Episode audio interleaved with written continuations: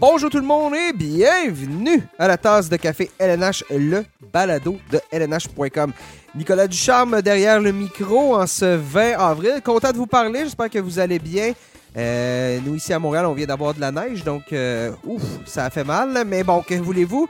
C'est la réalité. Donc le printemps, je vous le jure, il arrive. Comme les séries éliminatoires, reste quelques matchs à faire à la saison, quelques petits détails à régler au niveau de la course aux séries éliminatoires, mais on, s'en approche rapidement. Donc bien évidemment, on va parler de ça aujourd'hui sur le balado euh, de LNH.com. On va parler, on va faire un tour de l'actualité. Et pour en discuter, j'ai avec moi Sébastien Deschambault. Salut Sébastien. Salut Nicolas, Comment ça va? ça va bien toi? Ah, ça va super bien. Euh, petit tout, petite, petite grippe, hein? euh, je vais te voir fermer ton micro pour tousser, fait que ça m'a juste fait rire. Exactement. ça explique le petit délai. Mais je vais te stouler, là. Euh, on, on fait ça, on fait ça, bien évidemment, par euh, la magie d'Internet, ce, ce balado. Donc, aujourd'hui, ben, justement, Sébastien, on va parler, on va parler d'actualité, mais on a un invité à l'émission. C'est Frédéric Gaudreau, l'attaquant euh, du Wild du Minnesota. Wild qui était à Montréal euh, hier, euh, qui l'a emporté 2-0 contre les Canadiens. Donc, on va parler à Gaudreau, parler de sa saison, comme à quel point ça va bien du côté du Wild, qui, justement, va entrer en séries éliminatoires par la grande porte. Avant de commencer, Gaudreau, c'est en passant pour les, gens, Gaudreau, c'est la deuxième portion d'émission. Donc, avant ça, on va parler un peu de ce qui se passe dans la LNH. Euh, avant de commencer, ben, je vous dis, si vous nous écoutez sur euh, le site web de lnh.com, sachez qu'on est disponible sur à peu près toutes les plateformes de diffusion qui peuvent euh, exister là, à travers la planète. Euh, peu importe où vous nous écoutez, on est là. Faites une recherche, la tasse de café LNH, vous allez nous trouver. On est aussi, euh, euh, abonnez-vous, Euh, comme ça vous allez euh, rien manquer parce que les prochains pas de balado là, avec les séries éliminatoires, normalement on est aux deux semaines, on est le mercredi, mais là ça va probablement changer un peu avec ce qui s'en vient avec les séries éliminatoires. Donc, si vous voulez être certain de ne rien manquer, abonnez-vous euh, tout simplement. Sébastien, euh, avant de commencer, triste nouvelle qui est euh, tombée euh, vendredi avec l'annonce du décès de Mike Bossy, la légende des Islanders de New York, qui, qui a été emporté par le cancer. Bien évidemment, Mike Bossy, personnalité publique forte ici au Québec. Donc, on va en parler un, peu. On va en discuter un, peu avec Robert Laflamme de LNH.com qui se joint à nous. Robert a connu Mike Bossy, donc on va pouvoir euh, parler de ça avec lui. Euh, on a, va joindre à nous. On lui a parlé précédemment, donc on vous invite à, à écouter cette entrevue et ce que Robert avait à dire à propos euh, du euh, fameux numéro 22 des Islanders.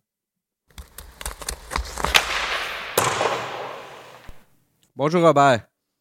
Salut Nick. Très triste nouvelle. Tout, euh, tout un joueur, toute une personne aussi qui nous a euh, quittés. Je pense qu'il n'y avait pas beaucoup de. Ils n'étaient pas beaucoup à pouvoir parler en mal de Mike Bossy. Il était très apprécié, autant comme joueur que comme. euh, bon, dans les médias, hein, fait, le tour des médias au Québec. Euh, ici, il était à TVA Sport euh, jusqu'à temps qu'ils doivent euh, prendre une pause pour cette lutte contre le cancer. Bon, on savait que ça allait pas très bien pour, pour Mike Bossy, mais c'est toujours un choc. Robert, bon, par- parle-nous un peu de lui. C'est- c'est que- c'est quelqu'un que tu as connu en plus un peu. C'est quelqu'un que tu as vu à l'œuvre, contrairement à, moi et Sébastien, on est un peu jeunes. Mike Bossy, ça représente quoi comme joueur de hockey dans toute cette, euh, cette histoire particulière chez les Islanders de New York avec qui il a remporté quatre Coupes Stanley? Ah, c'est, euh, c'est, c'est, c'est une pièce colossale de cette dynastie-là, là, qui euh, un pan de mur qui vient de tomber. Euh, Mike Bossy, c'est un être généreux et très, très simple. C'était facile d'approche et tout ça. Puis moi, tu sais, j- j'ai un lien particulier avec lui dans le sens que quand j'étais âgé de 13 ans, mes parents ont demeuré à Québec, mais m'avaient envoyé chez une tante euh, l'été euh, pour participer à l'école de hockey Jacques Saint-Jean. Puis Mike Bossy était un des euh, entraîneurs invités, si on veut. Et puis, c'était en 78, donc il venait de compléter sa première saison dans la Ligue nationale. Première saison de 50 buts, évidemment, parce que euh, lui, euh, c'était pas mal la, norme, là, 50 buts. Puis, euh, je me rappellerai toujours de la session qu'il nous avait donnée sur la patinoire, de la démonstration de, son, de la qualité de son tir des poignets et tout ça. Puis nous, à l'âge de 13 ans, il se présente devant nous, puis il dit on me demande souvent quel est mon, secret pour marquer des buts comme ça? Puis il nous avait dit Moi, je vais vous le dire. Fait que là, sais, moi, je me disais, tabarouette, ça valait, ça valait le 250 pièces, ça, là, juste hein, pour, apprendre le secret de marquer des buts de Mike Bossy. Puis il nous avait dit, euh, le plus sérieusement du monde, il n'était pas sans rire, Mike Bossy. Il nous avait dit, euh, moi, je ne sais pas où je lance la rondelle, donc les gardiens ne savent pas où elle va aller. C'était ça son secret. Mais après ça, ils avaient fait une démonstration. Ils avaient mis des rondelles, puis euh, il n'y avait pas de cible comme dans les matchs d'étoiles ou, quoi que ce soit, mais il, s'était mis à nous demander où vous voulez que, je l'envoie. Puis on disait coin gauche euh, supérieur. Puis dix fois sur dix, là, il l'envoyait. Fait que là, on comprenait que c'est pas qu'il savait pas où qu'il envoyait la rondelle. C'était pas ça son secret. Là. Son secret, c'était, c'était la façon dont il décochait son, son tir, euh, la précision. Euh, c'était tout un marqueur. certains diront, puis moi, je suis mm-hmm. un peu en accord avec ça, que c'était peut-être le ben, été plus prolifique parce qu'on parle d'une moyenne de 62 buts par 82 matchs joués. S'il n'avait pas été blessé en fin de carrière, euh, et qui sait quel total il aurait pu atteindre, mais euh, c'était tout un, tout un marqueur, le, plus grand de, son époque, ça c'est sûr. Puis euh, c'était un personnage vraiment attachant, puis gentil. moi, j'ai gardé des souvenirs très vifs de cette expérience-là, l'école de hockey avec lui. D'ailleurs, j'avais fait signer mon, mon bâton à cette. Euh, j'ai toujours l'autographe. Euh, le bâton n'existe plus parce que j'avais continué de jouer avec un bon bâton en bois. Mais euh, c'est époque, hein? Dans le temps, on continuait à jouer avec les, les, les, les items qui étaient autographiés. Hein? Ça a changé. Oui, oui, oui, ça a beaucoup changé. Puis quand j'ai cassé le bâton, finalement, ben, je l'ai récupéré des arbitres parce que je l'ai, je l'ai comme scié ou la signature et tout ça, puis je l'ai toujours, euh, toujours chez nous. Je l'ai ressorti cette semaine en, pensant à, cette, euh, ce souvenir-là que j'avais de, Mike Bossy. Puis par la suite, ben, comme journaliste, je l'ai côtoyé à, plusieurs reprises. J'ai eu à le rencontrer. La dernière fois qu'on s'est parlé, c'était à l'occasion du euh, l'anniversaire de la, la première conquête de la Coupe Stanley des Islanders, 40e anniversaire, quelque chose comme ça. Ça fait quelques années. Il avait été très généreux dans, son entrevue et tout ça. Alors, c'était toujours quelqu'un de très intéressant euh, à jaser. On a parlé, on a toujours euh, parlé de la carrière de Mike il est dans le livre des records, malgré le fait qu'il n'a disputé que 10 saisons dans la Ligue nationale, le nombre de saisons consécutives de 50 buts, la meilleure moyenne de buts par match de l'histoire parmi les joueurs qui ont disputé suffisamment de matchs pour se qualifier. Donc, la place de Mike Bossy parmi les grands des grands, elle est où selon toi euh, dans l'histoire de la Ligue nationale?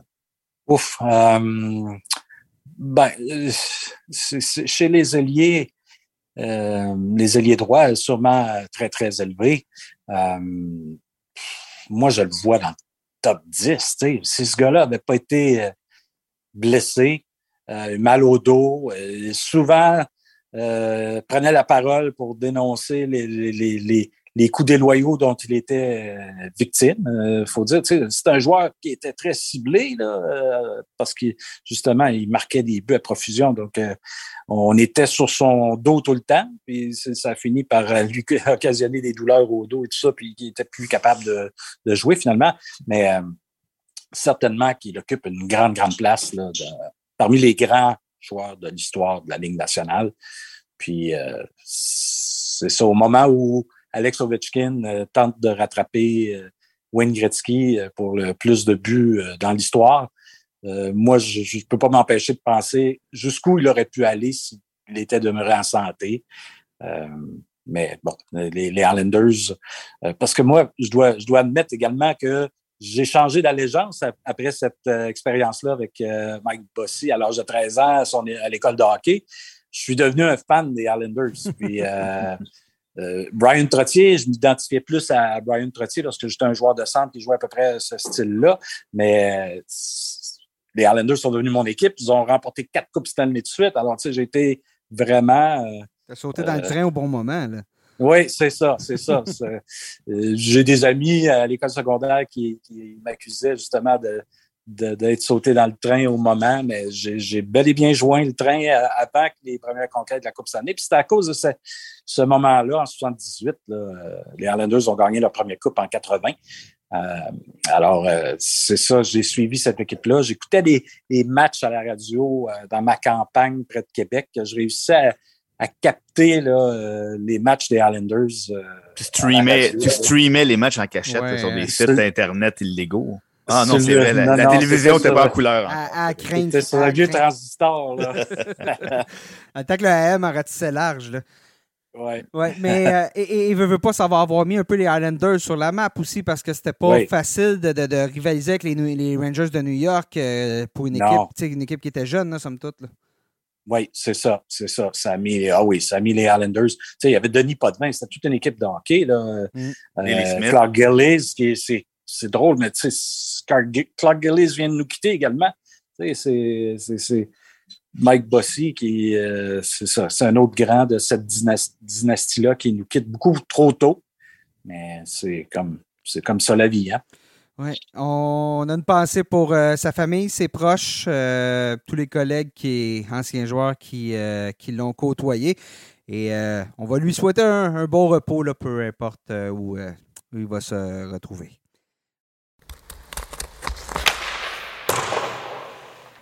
On poursuit le balado avec euh, un petit tour d'actualité avant d'accueillir euh, Frédéric Gaudreau. Donc, euh, on va faire un peu le tour de ce qui se passe dans la, dans la LNH. A commencer bien évidemment par le retour au jeu de Carey Price. Price qui a disputé un deuxième match hier. une défaite de 2-0 contre, ben, contre le Wild du Minnesota.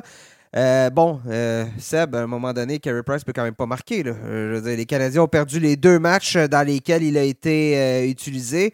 Défaite de 3-0 contre les Islanders de New York vendredi, 2-0 hier. même certains Certains disaient que c'est le troisième match de suite que les Canadiens ne marquent pas lorsque Price est devant le filet parce que ça s'était terminé aussi par un jeu blanc en, finale de la Coupe Stanley l'année dernière. Le match numéro 5 s'est terminé 1-0. 1-0, oui, euh, exactement. But de Ross Colton, je pense, sur une passe de David Savard. Oui, euh, donc Savard là, qui est de, de l'autre côté maintenant. Euh, es-tu capable d'expliquer ça? Parce que je veux dire, c'est quand même pas les, les Islanders, c'est pas, c'est pas une.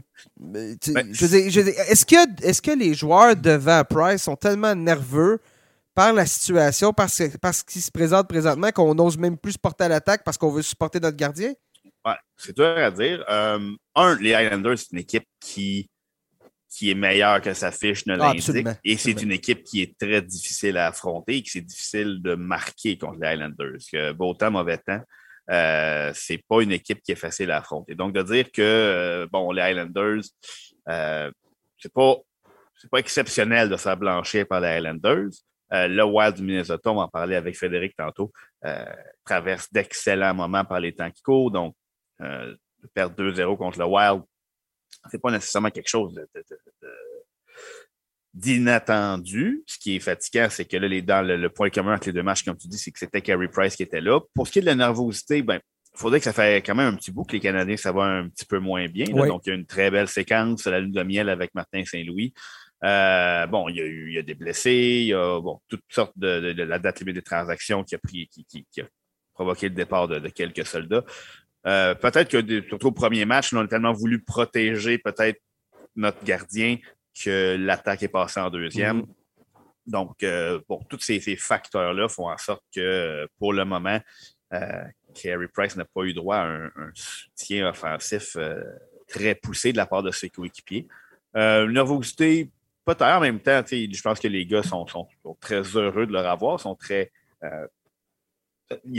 à l'inverse, il instaure une certaine confiance. Mm. Euh, et, la façon qu'il garde les buts, euh, c'est bon, c'est un petit peu de nouveauté de sa part aussi. Euh, même si c'est pas tant blâmé là, sur un 3 contre 0, disons, là, contre les Islanders. même hier, il valait encore du Carey Price qu'on a connu. je veux dire, il a donné 4 buts en deux matchs. Si on regarde ce que les autres gardiens des Canadiens avaient fait dans les matchs précédents, je veux dire, c'est des bonnes, des bonnes performances parce qu'on se faisait mitrailler là, 6 buts contre Ottawa, 4 contre New Jersey, 3 contre Toronto, 4 contre Winnipeg, 5, contre Columbus. Euh, c'est du but, du but au pied carré, là, ça. Donc, les performances de Price, parlons-en. Je veux dire, euh, moi, je me demandais un peu comment Price physiquement allait réagir. Euh, on a vu le retour au jeu de, de, cette année, puis on voyait que il y avait quelque chose, il y avait, il y avait du sable dans l'engrenage un peu. Ben Bishop, à sa, tentative de retour, ça a été euh, très, très difficile, puis ça n'a pas été plus loin pour Bishop. Tukaras, ça a duré quatre, matchs, puis c'était tout. C'est pas ce que je vois chez Price. Je vois, oui, euh, il y a de la rouille, oui, tu sais qu'au niveau de ses, repères, tout ça, il manque encore quelque chose, mais je vois déjà des performances qui sont euh, encourageantes. Je pense que c'est le mot qu'on va utiliser, encourageante. on n'a pas senti du côté de l'équipe euh, ce qu'on nous a envoyé comme message, on n'a pas senti nécessairement de l'inquiétude non plus. On semble être une satisfaction, euh, somme toute. Là. Oui, puis tu as parlé de Rask, tu as parlé de Bishop. C'est trois cas qui sont bon, semblables dans la nature où c'est un gardien d'un certain âge qui mm-hmm. tenté un retour après une longue absence mais les situations étaient toutes un peu différentes. Dans le cas de Bishop, je pense que médicalement, sa situation était plus grave que celle de Rask, que celle de Price. Et lui, bon, ça, a été terminé. Il a tenté, il a tout fait ce qu'il pouvait, mais le corps ne lui a pas permis de revenir. Dans le cas de Rask, c'est un gardien qui voulait revenir à un certain moment de la saison pour se donner la chance de revenir à sa forme optimale pour aider son équipe en séries éliminatoires.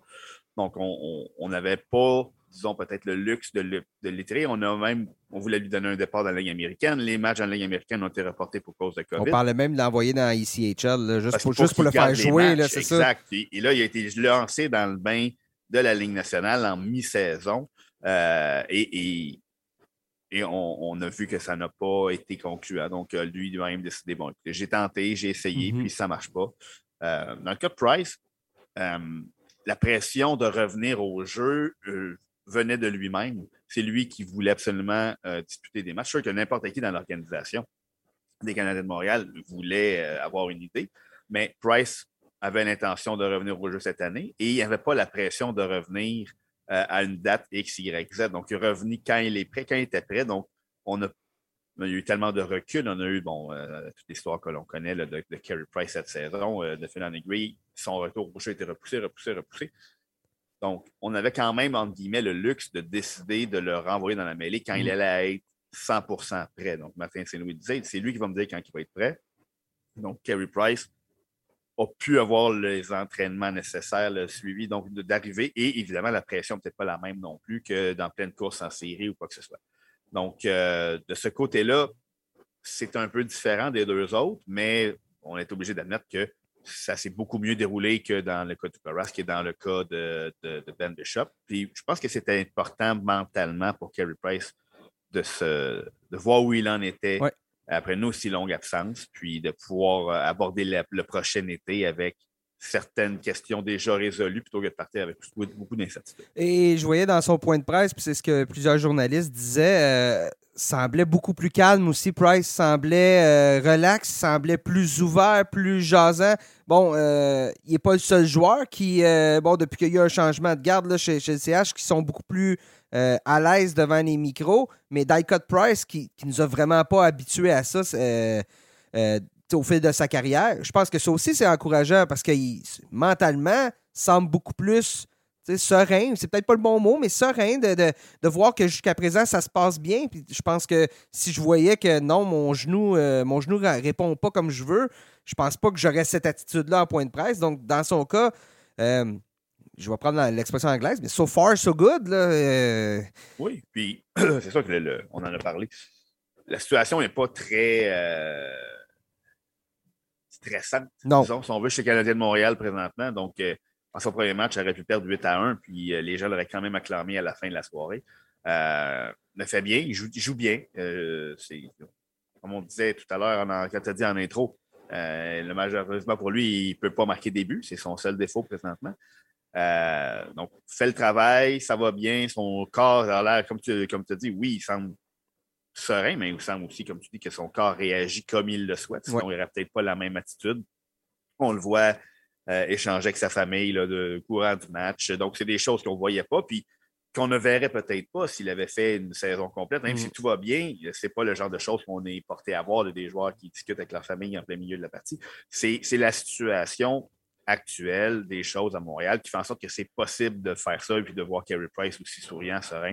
Euh, on verra l'année prochaine s'il est toujours à Montréal, s'il est amorce la saison en même temps que tout le monde et qu'on a une séquence de 3-4 défaites en levée de rideau, si la, la, zénitude sera toujours au rendez-vous. Si naturel va revenir au galop, on, verra bien. Euh, et bon, il reste avec la saison des Canadiens. Le Price devrait garder le but peut-être encore trois ou quatre fois, là, tout dépendant. Donc, on va, ça va nous permettre, puis permettre au club d'avoir une meilleure idée euh, de ce qui se passe avec euh, leur gardien. On poursuit ailleurs dans la NH. En parlant de gardien, ça va pas très bien chez les Golden Knights de Vegas. Et entre autres, bon, Robin Nenner, le gardien qui s'est fait euh, Peter DeBoer l'a dit, on n'obtient pas les performances qu'on s'attend de la part de notre gardien présentement. En plus, Leonard a dû retourner à la maison pour euh, une urgence familiale.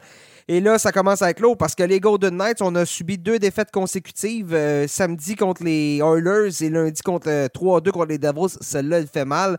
Si bien qu'on commence à, voir la fin de cette course pour le quatrième as puis pour la, la troisième place de la section Pacifique dans l'Ouest. Et les Golden Knights sont, euh, sont à risque de rater les séries éliminatoires. On est à 5 points des euh, Kings de Los Angeles avec euh, un match en main. Donc, visiblement, avec ces deux défaites-là, c'est probablement la fin des, des, Golden Knights cette année. Et les Kings, qui, à la surprise de plusieurs, devraient être des séries. bon, on va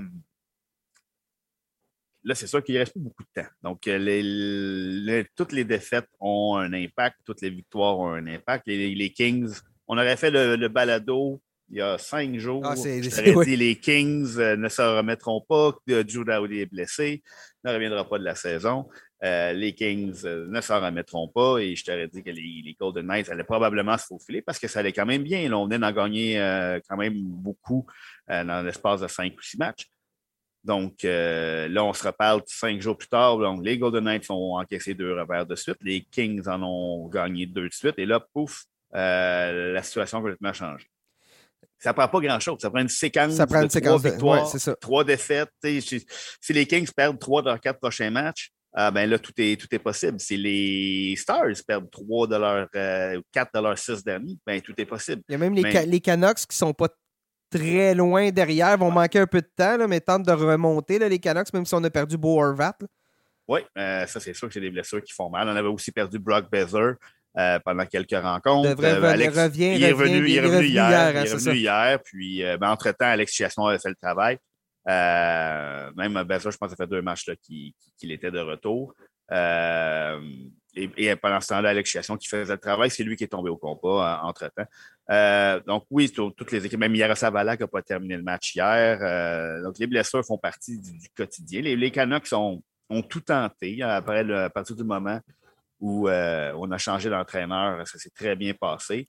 un peu à l'image des Golden Knights. Ça prendrait, écoute, si on est les Canucks, si on est les Golden Knights, on a le même nombre de points, même nombre de matchs joués, ça prend ça prend de l'aide. Ça prend de l'aide. On n'a pas notre euh, destinée entre les mains. Ça prend une des trois équipes devant nous qui euh, s'enferge en bon, en bon français dans les fleurs du tapis euh, pour nous ouvrir la porte. Parce que même si on veut défoncer la porte et qu'on remporte tous nos matchs, ben, c'est pas dit qu'on va, qu'on va faire notre entrée. D'un cas, comme de l'autre. Leur seul avantage, peut-être, c'est que, contrairement à s'ils étaient dans la section centrale, on a la petite porte arrière qui est la troisième place de la section Pacifique. Euh, en plus des deux places de quatrième house. Mais la façon dont les choses se déroulent présentement, euh, l'espoir est de plus en plus mince. Oui, et euh, Los Angeles aussi, des, bons moments pour Philippe Dano présentement. 9 points ces neuf derniers matchs. Ça veut dire obtenu des points dans, ses, dans 9 de ses 10 derniers matchs, voilà, pour un total d'un point par match et déjà 25 buts. Son trio fonctionne très bien avec. il joue avec Trevor Moore et avec Victor Advilson. Dano, et avec ce qu'il apporte en défensive, tout ça, Dano va avoir été une des cartes cachées du marché des joueurs autonomes. Je pense que la manière qu'il joue présentement, euh, c'est encore plus révélateur que peut-être les Canadiens. Pas peut-être, je pense que les Canadiens ont, fait une gaffe en le, perdant.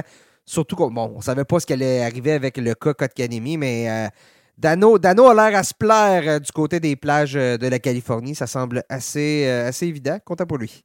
Ben, c'est tout était question d'occasion, si tu veux. Euh, bon, il se dirige vers l'une de ses meilleures saisons offensives. au niveau début, ça, c'est déjà, il a déjà presque doublé son, sa meilleure saison. Donc, on a découvert, si on veut, une touche offensive. C'est sûr que son pourcentage de tir ne ressemble à rien à ce qu'il y a déjà eu, déjà eu à Montréal. il a donné un petit peu de temps de glace, mais en même temps, en, avantage numérique, mais c'est pas là qu'il a fait le gros dommage. Donc, c'est vraiment 5 contre 5, comme on connaît, on a toujours connu euh, Philippe Dano à Montréal qui, fait son, le gros de son dommage. Euh, tant mieux.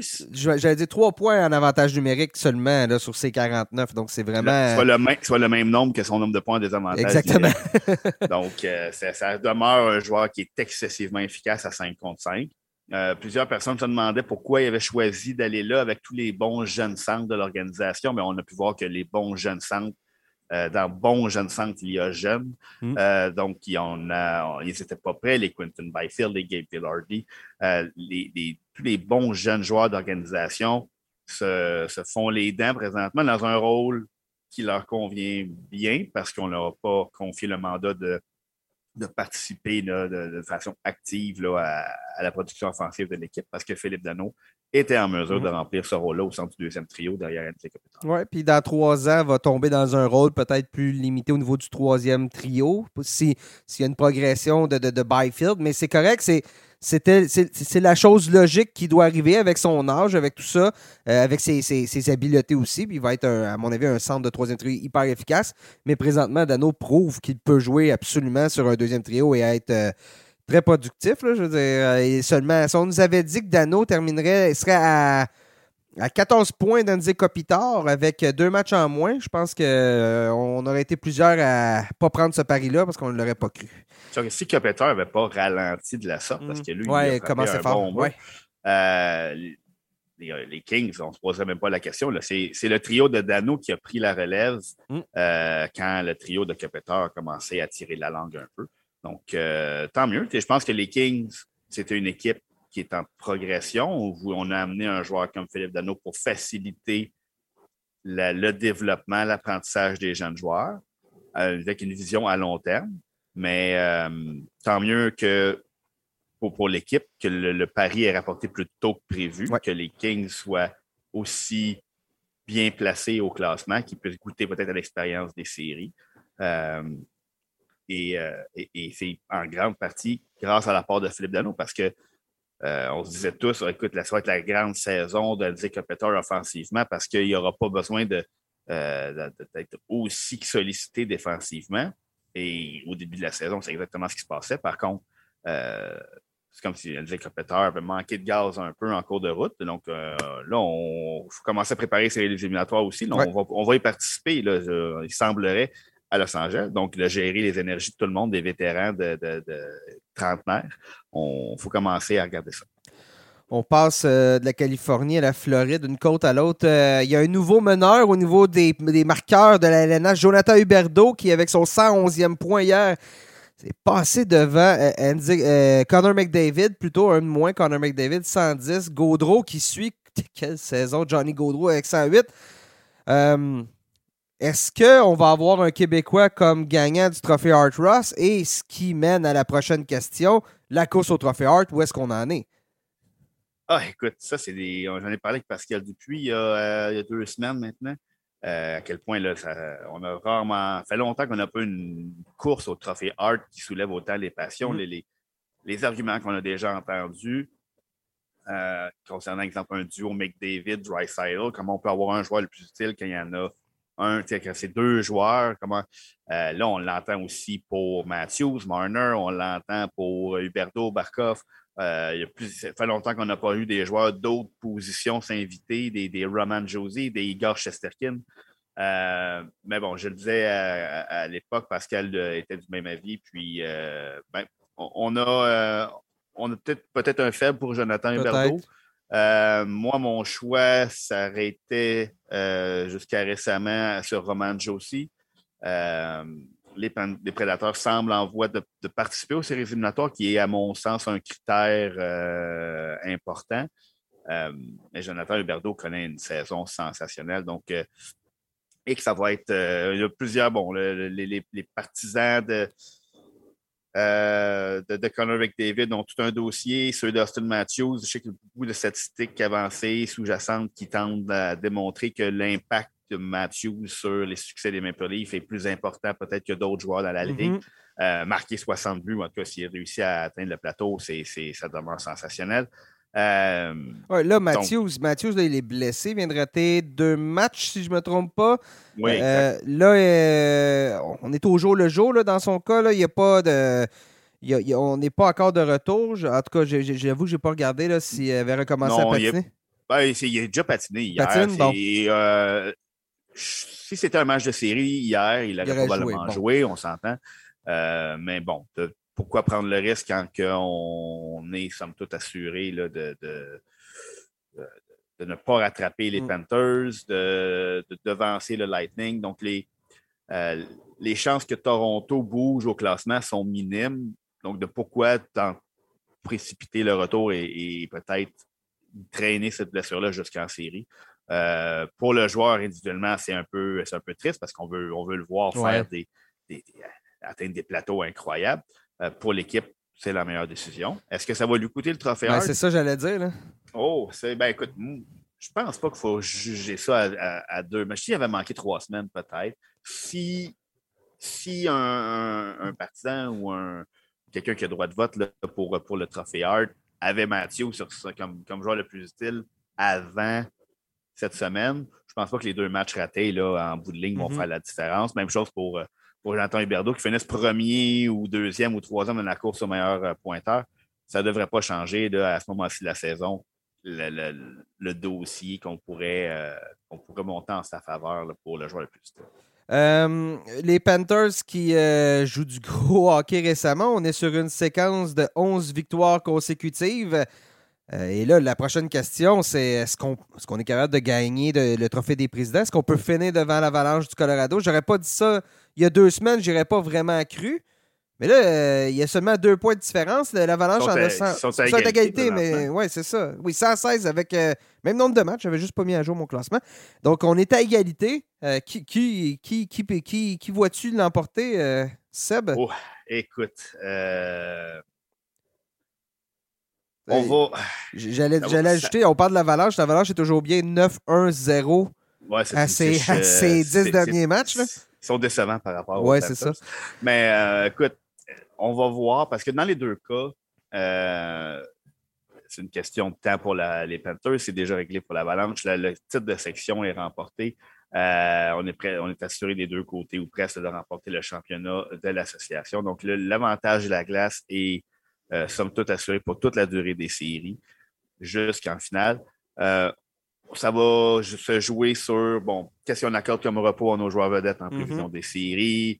Euh, L'Avalanche a des blessés aussi. là. donc, le retour, le retour non des Landeskog, des Cadre. Il y a- Kadri devrait revenir au jeu ce soir. Donc, Ah bon, euh, voilà. c'est- les, les renforts reviennent tranquillement. Euh, honnêtement, si on a le momentum, fait, fait fou à tout, mais comme tu dis, 11 victoires en ligne, c'est bien, mais 9 victoires en 10 matchs, c'est tout aussi bien. Euh, les deux équipes là, euh, semblent tellement dans un, une, petite coche au-dessus présentement euh, pour, pour, ce qui est des, favoris de chacun des côtés, dans chacune des associations. Qui va remporter le trophée des présidents? Écoute, je vais lancer un 25 sous, puis je vais dire, je vais dire l'avalanche du Colorado. Pour la simple raison que c'est le moment de l'année où Nathan McKinnon commence à prendre les choses en main. C'est euh, bon, on pourrait dire la même chose de Huberto et Barkov. Hier, ont euh, à eux deux euh, battu les, les Highlanders. Trois buts pour Barkov, trois passes pour Huberto. Euh, mais euh, je- je- on, a une- on a cette expérience-là, peut-être du côté de l'Avalanche, que les Panthers n'ont pas. Ça ne paraît pas présentement. Ils vont en gagner 11 en ligne. Euh, mais l'état de santé général des joueurs et le repos qu'on va leur accorder va venir peser dans la balance. Parce que je ne pense pas que c'est le trophée que les équipes, Absolument que les pas. joueurs Non, non. euh, cherchent à remporter à tout. Absolument pas. Euh, je te pose la question, par contre, euh, justement, là, les- tu viens de parler de la soirée Barkov-Huberdo hier, on marque des buts, des buts, mais est-ce que ce style de jeu-là va fonctionner en séries éliminatoires? C'est sûr qu'eux eux le savent, ça ne fonctionnera pas. Si on ne va pas remporter des matchs 7 à 6 puis 6 à 5 euh, en, en séries éliminatoires, Mhm. il y a eu une séquence où c'était des matchs incroyables, mais. Ah, c'est le fun à regarder. C'est le fun à regarder, il n'y a pas de doute. Sauf si tu es l'entraîneur d'ailleurs. Non, non, c'est ça. Là, c'est pas le fun à regarder. Euh, mais bon, entre-temps, euh, depuis ces matchs-là complètement ridicules, un peu si on veut, on l'a emporté 4 à 1, on l'a emporté 3 à 2, on l'a emporté 6 à 1, on l'a emporté 6 à 1, on l'a emporté 3 à 2. Donc, on a resserré un peu les choses déjà. Euh, bon, les adversaires étaient peut-être pas du même ordre. C'était, euh, c'était les Sabres, c'était les Prédateurs, c'était. Tous des clubs qui ne feront pas les séries, ouais. Exactement. Donc, et, et, on va finir l'année du côté des, des Panthers avec des affrontements contre les Red Wings, contre les Sénateurs, contre les Canadiens. Euh, donc, c'est des matchs qui sont peut-être. Euh, on, on, finit avec trois matchs sur la route, donc pas besoin de, de récompenser, entre guillemets, nos, euh, nos partisans. donc, ces matchs-là qui vont en fin de saison vont peut-être servir à, à, accorder du repas des joueurs un petit peu plus mal en point. Ben, mais pour la réponse à ta question, ils ne peuvent pas l'emporter en série s'ils jouent comme ils ont joué. C'était début, début du mois contre les Maple Leafs, des matchs complètement fous.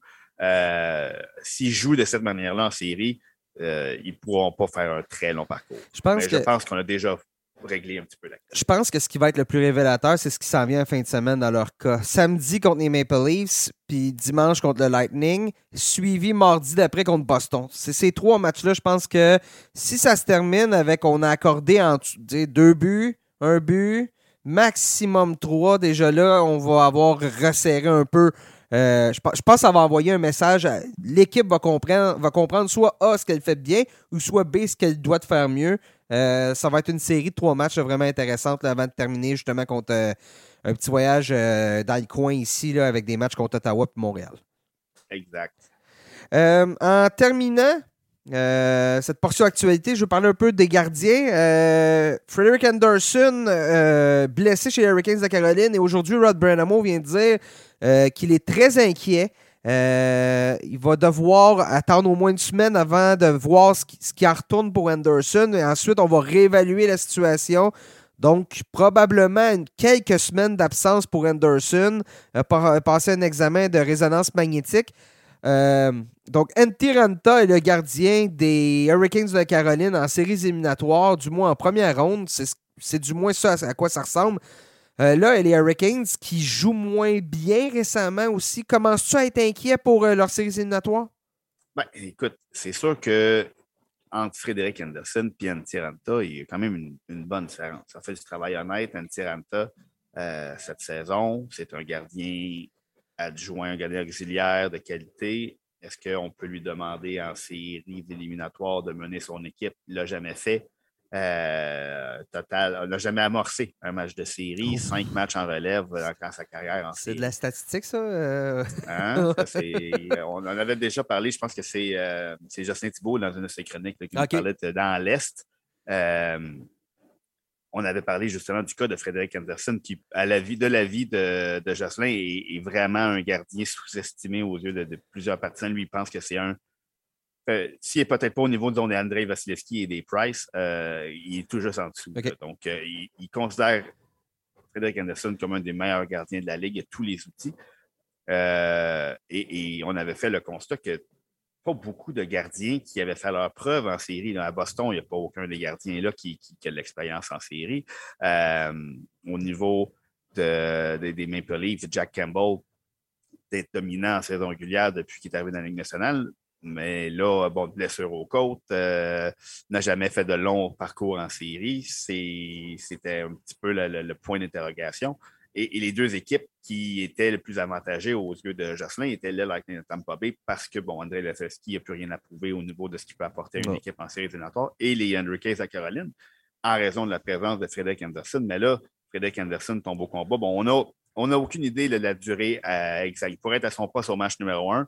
Euh, mais bon, Rod Brenamo qui se dit inquiet, euh, c'est sûr que c'est pas ce qu'on veut entendre à l'aube des séries. Est-ce que, écoute, ça, serait vraiment un coup dur si on a une équipe qui est capable de se relever de la perte de secondaire numéro un? C'est peut-être euh, les Hurricanes de Caroline qui jouent un système extrêmement discipliné avec énormément de profondeur à toutes les positions.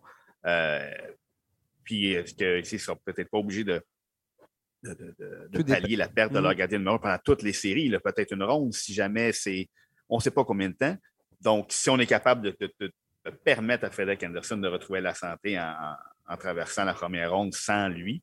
Euh, ce serait déjà euh, un, beau plus. Mais oui, c'est sûr que c'est un, coup de. Tout dépendant et aussi qui on va affronter en première ronde. Je pense que ça, peut jouer aussi parce que là, je t'amène sur le, prochain gardien qui, euh, qui, est blessé en ce moment, Tristan Jarry, chez les Penguins de Pittsburgh. Déjà que Jarry, ça allait pas bien récemment. Là, ça se retrouve sur la liste des blessés. Puis aujourd'hui, je lisais, c'était la photo d'équipe chez les Pingouins et est entré sur la glace un peu en mobilette, là, ou en tout cas. Ben, il y a une, fracture à un pied. C'est ça. Donc, c'est pas nécessairement de bon augure. Peut-être, peut-être, attends pour la première ronde, mais c'est loin d'être certain. Et là, les Pingouins qui ont seulement trois victoires à leurs dix derniers matchs. Et ce qui semblait être totalement réglé comme dossier dans la section métropolitaine, c'est-à-dire un 1, 2, 3, la Caroline, les Rangers et euh, les Pingouins, ben là, les Capitals de Washington sont plus qu'à un point des Pingouins. Euh, avec un match en main en plus. Donc, si on rattrape les Pingouins, ben, les Pingouins vont tomber en deuxième place de quatrième as. Euh, là, c'est un rendez-vous avec les Panthers de la Floride, avec Casey de Smith, probablement peut-être comme gardien. Euh, c'est une lourde commande pour, pour la bande de Sidney Crosby. Oh, effectivement, c'est sûr et certain que la, façon dont Tristan Jarry a joué cette année, ça explique en grande partie pourquoi les Pingouins étaient dans la course là, pendant longtemps talonnait, disons, les Hurricanes et, bataille ferme avec les Rangers pour la deuxième place. Mais là, euh, la perte, déjà, comme tu dis, ça allait moins bien euh, à, Pittsburgh et, pour Jarry en particulier. Euh, écoute, la suspension à Malkin. Euh, on, a plusieurs petits éléments qui font en sorte que ça ne va pas très bien à Pittsburgh. Est-ce qu'on va avoir le temps de, redresser la barre et d'arriver en série avec cette confiance? Il reste cinq matchs. Euh, et c'est ça. Il faut qu'il fasse ça vite. Puis si jamais, comme tu dis, on tombe avec un duel contre les Panthers de la Floride, euh, ça serait. ça serait, ça serait une lourde commande. C'est ça. Ça serait assez différent comme commande par rapport avec euh, ben, ça serait les Rangers, logiquement, si on reste en troisième place. Ah non, peut-être même les Hurricanes. Donc, contre les Hurricanes. Peut-être les Hurricanes, peut-être même les Rangers. Peut-être, c'est ça. À titre d'équipe de parce que les Rangers sont à égalité avec, les, euh, avec, les, Hurricanes. Donc, il y a beaucoup de, de, scénarios possibles. Mais si je suis les Hurricanes, si je suis, si je suis les Pingouins, euh, c'est sûr que c'est pas des bonnes nouvelles de perdre mon gardien numéro un à, à si près des séries. Euh, peut-être que ça va s'annuler, peut-être qu'ils vont se rencontrer en première ronde, ce qui serait un coup du sort assez incroyable. Mais euh, c'est sûr que ce n'est pas le scénario dont les équipes rêvaient à ce moment-ci de. Ironiquement, Hurricanes Pingouin, ce serait parfait. Les deux gardiens, les deux équipes auraient leur gardien auxiliaire. Donc c'est ça, c'est ça. Ça serait, ça serait drôle. Euh, ça va être ça pour la section actualité, pour la portion actualité de ce, de ce balado. Sébastien, on a un invité aujourd'hui sur, euh, le, sur le podcast euh, de la tasse de café LNH. C'est Frédéric Gaudreau euh, du Wild du Minnesota. Gaudreau qui était, et le Wild qui était à Montréal ici hier avec qui l'a emporté 2-0. Belle victoire. Gaudreau, parlons de sa saison pour un joueur qui a fait la navette entre la Ligue américaine et la Ligue nationale de hockey, qui a toujours eu de la, difficulté à, enfin obtenir un rôle où on lui faisait confiance. Mais cette année avec le Wild, c'est tout le contraire. Évolue euh, sur un, trio régulier avec Kevin Fiala, avec euh, Matthew Boldy, Matt Boldy. 40 points, 13 buts en 70 matchs. Donc, euh, c'est vraiment, vraiment impressionnant ce que Gaudreau nous offre à l'âge de 28 ans. Va bientôt avoir 29 ans. Euh, quand on parle de, de, late bloomer, de joueurs qui se développent sur le tard, ben c'est le cas euh, pour Gaudreau, qui n'a jamais été repêché dans la LNH. Écoutez, n'a jamais été repêché dans la Ligue de hockey junior majeur du Québec. Il faut quand même le faire. La seule fois qu'il a été repêché, c'est dans le junior 3A au Québec. Donc, c'est pas rien quand même. C'est. Euh, et en cinquième ronde. C'est pas un choix de première ronde, c'est un choix de cinquième ronde dans le Junior 3A. Donc, euh, c'est, il, risque d'être repêché un peu plus souvent dans les poules. Dans les poules l'année prochaine. J'ai l'impression qu'il y a quelques personnes qui l'ont pris au fil du temps là, dans les poules cette année aussi. Donc, on est très heureux de l'avoir avec nous pour euh, ce balado. Frédéric Gaudreau, bienvenue à la tasse de café LNH. Merci les boys, merci. Tu, euh, tu, euh, tu, te remets tes émotions du match d'hier. Belle victoire hier au Centre Bell 2-0. Tu as eu un bon match. On t'a même donné la, troisième étoile euh, à la fin de la rencontre. comment tu as vécu ça? Parce que veux, veux pas, c'était, c'est tout à émotif de revenir à Montréal. Des matchs à Montréal, tu n'en as pas eu une tonne dans ta carrière.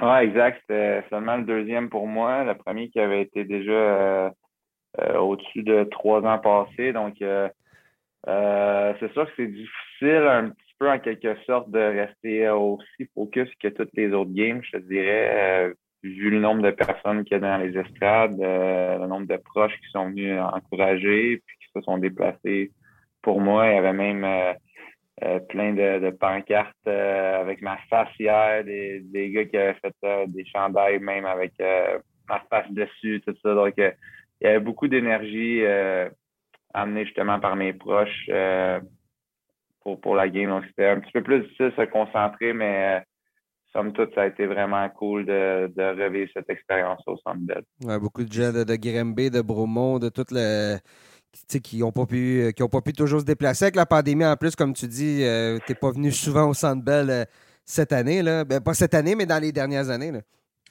Non, exactement. Exactement. C'est c'est ça. Je pense que vu que je joue pas là souvent puis que j'ai pas joué là souvent, tout le monde a vu cette opportunité-là comme le do or die de, pour aller le voir. Donc, euh, Tout le monde s'est présenté. Je pense qu'il y avait au-dessus de 100 personnes euh, ah dans mon entourage qui étaient là, Puis, on a quand même eu la chance d'assister à un bon match de Frédéric Gaudreau et du Wild. Euh, tu dis, somme toute, ça s'est bien passé. Ça se passe quand même très bien pour vous depuis quand même plusieurs semaines. le Wild, euh, une fiche incroyable depuis, depuis le début du mois de mars. Est-ce que vous êtes tu sens que l'équipe est déjà en mode série là, maintenant qu'il reste même pas une dizaine de jours avant que la saison se termine? Ouais, euh, ouais, à 100 Je pense que le mindset de l'équipe, puis euh, en fait, de toutes les équipes en commençant une saison, c'est de gagner la coupe.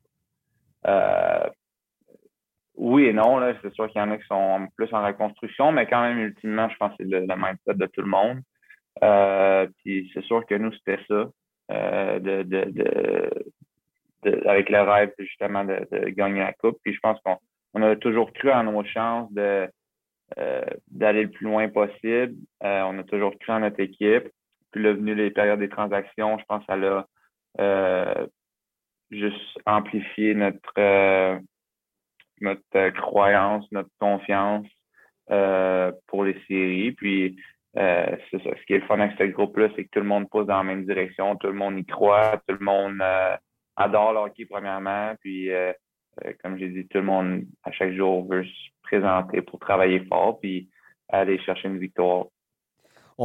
Parler un peu de ta saison à toi. 40 euh, points, 13 buts en 70 matchs. Tu, tu, pulvérises tout ce que tu avais fait comme record personnel. Puis, comme performance, tu joues en avantage numérique, tu joues en désavantage numérique. On savait que tu étais un centre responsable défensivement, mais est-ce que cette production offensive-là, ce que tu fais cette année, puis ton utilisation, t'en es toi-même un peu surpris? Euh, honnêtement, non. Euh, pense de mon côté, le mindset n'a jamais changé. Ça a tout le temps été de, de focuser à m'améliorer à chaque jour. Euh, il est venu des, des moments un peu plus tough euh, pour la confiance. Quand je pense à, ma saison en Nashville, j'ai joué 55 games. Euh, la majorité des games, je jouais entre 5 et 8 minutes. Euh, j'ai perdu beaucoup de confiance là, honnêtement, parce que pas au puck. Mm-hmm. Euh, chaque, chaque présence sur la glace était. Euh, euh fallait pas faire d'erreur. Fallait apporter du momentum, mais sans faire d'erreur. Donc, il n'y avait pas vraiment de, de sentiment de, de, liberté sur la glace. Puis, euh, je pense qu'à ce moment-là, comme j'ai dit, j'ai perdu confiance cette année-là. puis, ce qui est arrivé le mieux pour moi, c'est que j'ai, l'année d'après, c'est ce que je souhaitais aussi, c'était juste de jouer au hockey. Rendu là, j'ai réalisé que c'est, c'est bien beau la Ligue nationale, tout ça, mais moi, je joue au hockey parce que j'aime ça le hockey. Puis il fallait que, justement, j'aie euh, un peu plus de temps de glace mm-hmm. que 5 à 8 minutes. Puis euh, l'année d'après, on m'a envoyé dans la Ligue américaine, puis j'ai pu rebâtir un peu cette confiance-là que j'avais avant cette année-là. Euh, ça m'a permis justement d'arriver à Pittsburgh l'année passée avec euh, une confiance un peu plus retrouvée. Puis euh, à Pittsburgh, ça s'est très bien passé, mais encore là, je, dis que je suis pas surpris dans le sens que je pense que j'ai toujours été confiant en mes habiletés. J'ai toujours été confiant que je pouvais être un joueur d'impact dans national. C'est juste une question de, de, de timing et d'opportunité. Puis euh, cette année, ça a été clair euh, que j'avais cette confiance-là de, de, de l'organisation et l'opportunité pour euh, faire quelque chose de bien. Puis au-delà de ça, je pense d'arriver dans une organisation qui te fait sentir comme à la maison dès le départ, ça facilite les choses. Donc, comme tout s'est bien aligné cette mm-hmm. année pour ça. Là. Tu as parlé de ta confiance à la Ligue américaine. Il y avait un, élément commun entre ton passage à Milwaukee puis ton arrivée au Minnesota qui est derrière le banc, c'est Dean. Euh, à quel point est-ce que, quand tu t'es retrouvé euh, joueur autonome et tu as eu la chance de, décider de ta destination, la présence d'un entraîneur qui te connaissait euh, a, pesé dans la balance pour toi? Puis est-ce que vous êtes parlé avant que tu prennes ta décision? Oui, ouais, à 100 C'est sûr que c'est non seulement d'avoir un entraîneur qui te connaît, mais un entraîneur donc, euh, dont je sais qu'on on a euh, beaucoup de respect commun. Euh, chez Dean, il aime beaucoup la façon dont je travaille. C'est la même chose de mon côté. Donc, pour moi, c'est sûr, c'était très attirant de retrouver ça. Surtout qu'on avait déjà bâti un peu cette ce lien-là dans le passé. Donc, euh, comme j'ai dit, euh, je, pense qu'il m'aime beaucoup. Euh, la, la, même chose de mon côté. Dean, justement, je pense l'identité que je vois de moi-même comme joueur, je pense que lui, il la voit très claire également. Je pense qu'il la voit de la même façon, donc ça, c'est important pour moi. puis c'est la raison pour laquelle il suit sur moi comme étant un joueur fiable, mais qui sait aussi que c'est pas juste ça mon identité, puis qui me donne les opportunités de, le prouver. Euh, je me souviens, en, 2012, je couvrais euh, la Coupe Memorial. Tu étais avec les, les, Cataractes de Shawinigan. Ta première année, tu n'avais pas été repêché dans le junior majeur. Tu as connu, tu as gagné la Coupe. Ensuite, tu as connu une belle carrière junior, mais ça n'a pas été assez pour convaincre les équipes de te donner une chance de te repêcher. Ensuite, bon, ben, tu fait ton petit bout de chemin, puis là, enfin, tu te retrouves dans un rôle dans la LNH. Tu sens-tu qu'enfin, tu es capable de, d'arrêter de sentir que tout est tout le temps à, reprouver, par commencer, mais tu as enfin atteint ton objectif, tu es enfin confortable dans ce, dans ce que tu es devenu comme joueur de hockey? Oui, ben, c'est vraiment une bonne question parce que euh, j'ai toujours eu un peu comme j'ai dit, cette vision-là, euh, ouais, c'est ça, cette vision-là, ce rêve-là que, que, je, pouvais être un joueur d'impact dans une équipe de Ligue nationale. Euh, mais c'est clair que c'est pas évident de tout le temps avoir à se prouver parce que quand tu arrives dans ce gros monstre-là qui est la business de la Ligue nationale, puis t'es pas repêché, puis que euh, il y a quand même plus de odds à battre. Mm-hmm. Tu pars avec une prise. Ouais, c'est ça. Il y a plus de défis à relever. Euh, puis, tu sais, j'ai, pas été, comme tu as dit, j'ai pas été PSU junior. J'ai fait mes preuves quand même. Après ça, j'ai, j'ai joué, j'ai passé pro, mais pas été repêché. J'ai passé par des contrats à un volet dans la Ligue américaine. J'ai passé par la East Coast. Euh, euh, mais j'avais tout le temps ce rêve-là. Puis là, c'est ça, de fil en aiguille, j'ai juste réussi à trouver où les bons fits pour moi, puis à faire confiance à mes instincts face à ça. Euh, puis comme tu as dit, ben là, j'arrive à un moment où que j'ai justement un rôle important dans une équipe de nationale. Euh, ça fait du bien, c'est sûr, de se sentir comme de faire partie d'une équipe comme ça, puis d'avoir un rôle comme ça, c'est sûr. Euh, mais est-ce que je suis confortable dans le sens, enfin, j'ai réussi? Non, parce que s'il y a une affaire à savoir de la nationale, c'est que tu n'as jamais réussi. À chaque jour, il y a tout le temps du monde qui sont là pour. Euh, en fait, les meilleurs vont jouer. C'est aussi simple que ça. Mm-hmm. Fait que c'est jamais le temps de s'asseoir sur, sur ses fesses. au contraire, c'est à chaque jour, c'est d'apporter la même énergie, la même identité, de tout le temps travailler fort. Mais tu sais, ça, ça, se fait naturellement. C'est pas une pression que je me mets. Je te dirais, c'est, c'est du gros fun que j'ai à chaque jour de travailler, d'avoir du fun avec les boys. Euh, c'est un peu une identité que, que, j'ai toujours eu de travailler à chaque jour, à chaque pratique, à chaque game. mais ça s'est tendu une fois que j'ai ce rôle-là. C'est pas le temps d'arrêter. Au contraire, c'est encore plus important de continuer. Puis, mais j'ai juste vraiment du fun à le faire. Puis, c'est sûr, je suis extrêmement heureux de, de, justement goûter à ce rôle-là que j'ai toujours cru que je pouvais avoir. Tu, tu, parles de ton rôle là, présentement et depuis, depuis plusieurs semaines tu évolues entre Kevin Fiala, Matthew Boldy pour la plupart du temps. Euh, Kevin Fiala, qui, euh, qui, est très populaire auprès de nos auditeurs suisses. on, euh, on, les salue. Qu'on va saluer. est-ce, que, est-ce que tu peux nous expliquer comment ça peut cliquer avec vous, lui, sa saison? Ça va très bien de ton côté. Kevin va, va, vraiment très bien, 75 points en 76 matchs depuis, depuis que vous êtes associés ensemble. lui est un des meilleurs joueurs de la Ligue nationale au niveau des points. Euh, comment ça a cliqué entre lui, toi, puis Matthew depuis qu'il est arrivé dans la Ligue nationale? Oui, ben, euh, premièrement, euh, Kevin, on avait joué ensemble à Milwaukee. On se connaît, ça fait déjà un petit bout. je pense que si je parle juste de Kevin et moi, ben la, façon qu'on travaille bien ensemble, c'est qu'on lit bien l'un et l'autre par rapport à ce que l'autre va anticiper, la façon dont il va euh, jouer, tout ça. Kevin, c'est un joueur qui est, euh, qui est tellement bon offensivement. Il peut battre n'importe quel joueur sur la glace. Il est fort, il a des, des skills, euh, il a une bonne vision du jeu. puis après ça, Matt, il apporte un peu la même affaire. Il, est énorme. il est jeune, mais il est confiant, il a des skills, il, lit bien le jeu. Ces gars-là, ils sont faits pour être des joueurs offensifs. Euh, ils, ont, ça, sont dans le sang, sont, sont purs offensivement.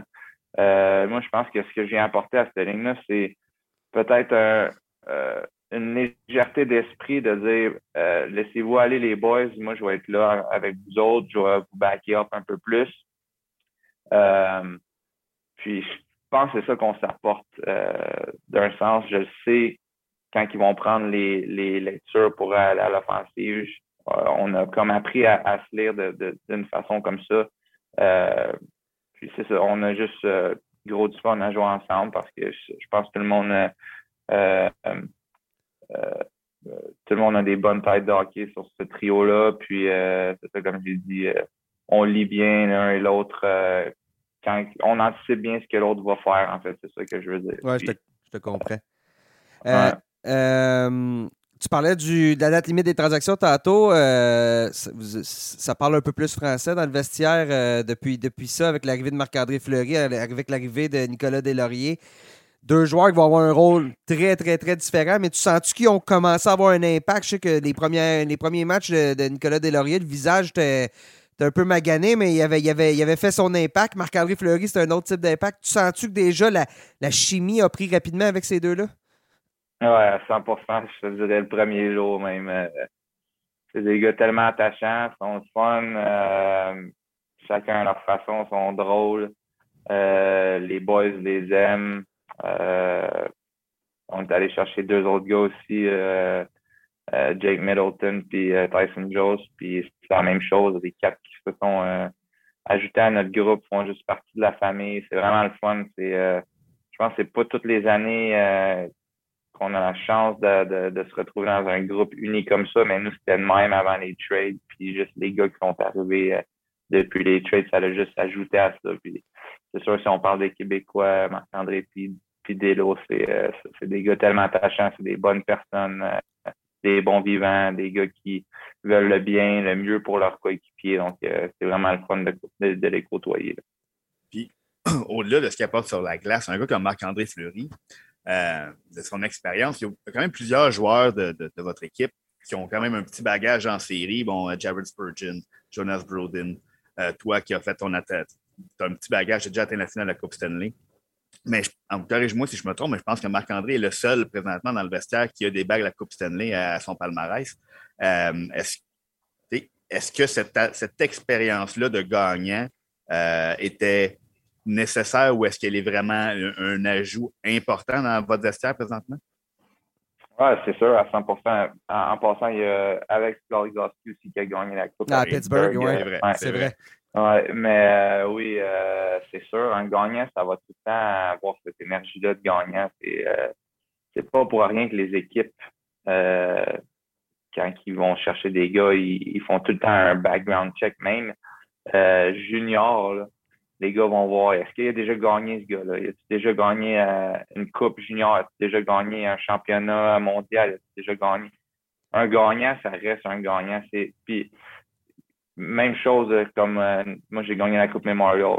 À chaque fois que quelqu'un entend parler, hein, t'as gagné la Coupe Memorial, tu, gardes cette énergie-là pour toujours. Puis les équipes recherchent justement. C'est un gars qui est, allé au bout puis qui a compris un peu ça, ça prenait quoi pour aller au bout, peu importe le niveau.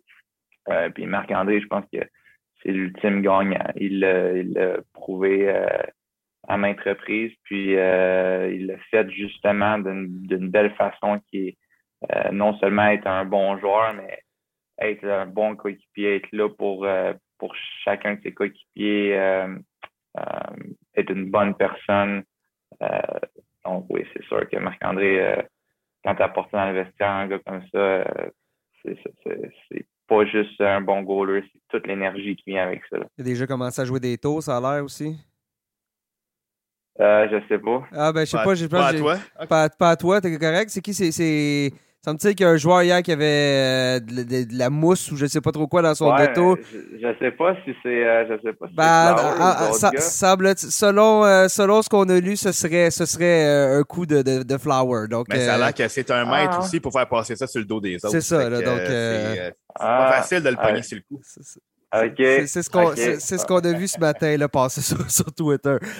je, voulais savoir, début de saison, le Wild n'était euh, pas dans la liste des favoris. Euh, là, vous êtes septième dans la LNH présentement. Mais encore là, votre nom ne revient pas au, me semble, au, titre, au même titre qu'il devrait revenir dans les favoris, dans la, dans la discussion pour la Coupe Stanley. Sentez-vous que vous n'obtenez pas le respect que vous devriez avoir en tant qu'équipe par rapport à ce que vous faites sur la glace? Vraiment, je pense que personne ne regarde ça. On ne sait même pas ce qui se passe euh, autour de nous autres, euh, dans le sens qui, qui dit quoi, ou euh, c'est quoi les prédictions, c'est quoi les les classements des experts. On ne regarde pas vraiment ça. Je pense que la seule affaire qu'on fait, c'est qu'on essaie de, de, gagner des games, puis de s'améliorer, puis de se préparer justement pour les séries. mais Ouais, j'ai aucune idée, honnêtement. Il y a un joueur dans votre équipe euh, qui est quand même assez spécial. Je parle de Kirill Kaprizov. Euh, ça fait, bon, c'est sa deuxième année de Ligue nationale. Toi, c'est la première année que tu joues avec lui. Qu'est-ce que tu peux nous dire de ce joueur-là? Il, a un dynamisme offensif incroyable. Est-ce que c'est un joueur là, qui est capable de changer le cours d'un match à lui tout seul? Puis c'est comment de, de, côtoyer un gars qui a ce talent-là? Oui, à 100 euh, J'en ai côtoyé beaucoup des, des bons joueurs. Euh, puis Kirill, c'en est un des tops à 100% C'est comme tu as dit, le fleur offensif, ça vient avec un genre de des skills, de la rapidité, une shot, une bonne vision du jeu, très bonne vision du jeu. Confiance. Mais ajoute confiant, ben oui, c'est ça. C'est sûr que quand tu arrives tu gagnes euh, Calder, puis que là, euh, euh, la confiance, c'est sûr que il l'a mérité, il l'a travaillé, mais il a bâti aussi là-dessus, puis il continue de, de bâtir là-dessus. Mais ce que j'allais dire, c'est qu'avec toutes les skills, il y a une autre affaire qui est encore plus impressionnante, c'est qu'il est fort physiquement. Il y a les, il y a le corps, les hanches, le, le tronc fort, là, vraiment. Là.